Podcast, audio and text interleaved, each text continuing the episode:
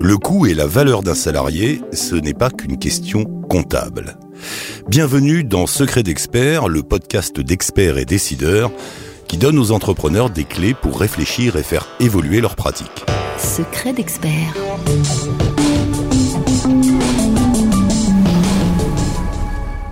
Dans cet épisode, nous explorons avec vous un sujet essentiel pour mener votre politique de recrutement, comment évaluer le coût et la valeur d'un salarié.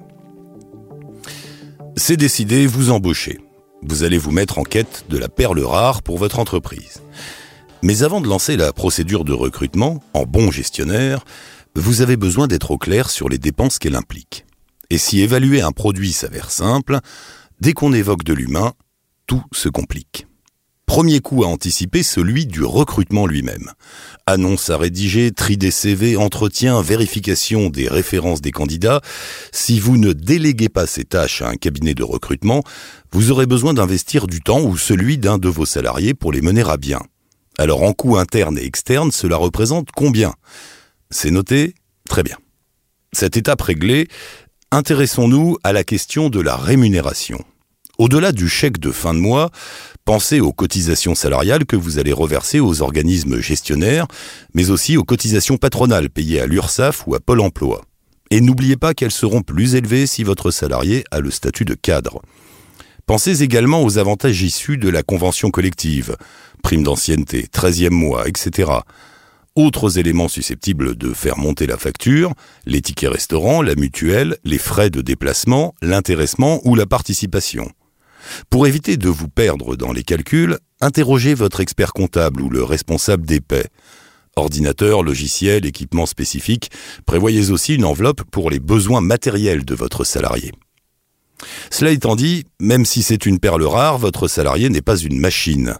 Congés, formation, séminaires, maladie, il ne sera pas productif à 100% tous les jours. Et vos obligations d'employeur, notamment en termes de formation, peuvent représenter un investissement supplémentaire. En clair, faire une simulation sur la moyenne des jours ouvrés est un mauvais calcul, prenez donc de la marge. Et puis comptez également son intégration. Il aura besoin d'une période pour se former aux spécificités de son poste. Et il mobilisera donc le temps de son manager ou d'autres collaborateurs avant d'être pleinement efficace. Pas question de rater ces étapes car un recrutement raté, c'est l'assurance de devoir engager des dépenses supplémentaires pour le remplacer, voire pour faire face à un contentieux. D'accord, arrêtons là cette liste, vous avez compris le principe. Nous avons parlé de coûts, il est temps de parler de valeur. Car l'embauche d'un salarié, c'est aussi une richesse. C'est un moyen pour accroître le savoir-faire ou l'expertise de votre entreprise, d'augmenter la valeur de ce qu'elle crée à court, mais aussi à long terme. Par exemple, engager le détenteur d'un brevet peut ouvrir de nouvelles perspectives, comme l'embauche d'un salarié maîtrisant certaines langues étrangères est une voie pour attaquer de nouveaux marchés. C'est également l'occasion d'innover ou de faire évoluer l'organisation de l'entreprise. Et puis, de façon très pragmatique, combien allez-vous pouvoir refacturer ce salarié à l'année? Si la soustraction avec son coût s'avère positive, banco. Dans le cas contraire, les jeux ne sont pas faits. Ne vous arrêtez pas là. Car ce salarié peut vous faire gagner du temps ou en faire gagner à un précieux collaborateur. Et ce temps gagné, vous allez pouvoir le réinvestir ou le revendre plus cher. C'est la valeur de l'opportunité, celle du développement. Autre cas de figure, il peut vous permettre de mieux maîtriser un risque et dans ce cas, sa valeur se mesure à votre besoin de contrôle et de sécurité. On dit que la valeur n'attend pas le nombre des années. Et c'est également une des questions à intégrer dans votre calcul. Alors, junior ou senior?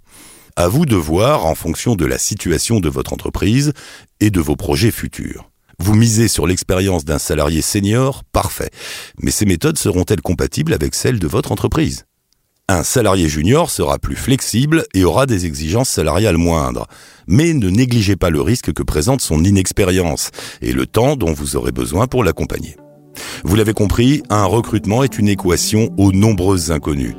Ce n'est pas qu'un investissement financier, c'est une économie globale, une vision de l'avenir que vous souhaitez modeler. Alors multipliez les hypothèses pour vous aider à décider et à considérer les candidatures. En attendant notre prochaine chronique, je vous souhaite de rencontrer des collaborateurs à la hauteur de vos ambitions. La chaîne expert et décideur.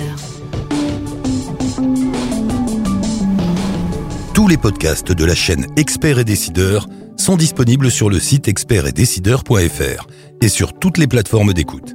N'hésitez pas à vous abonner, à laisser votre commentaire et à liker.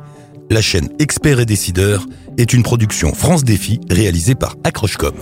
À bientôt.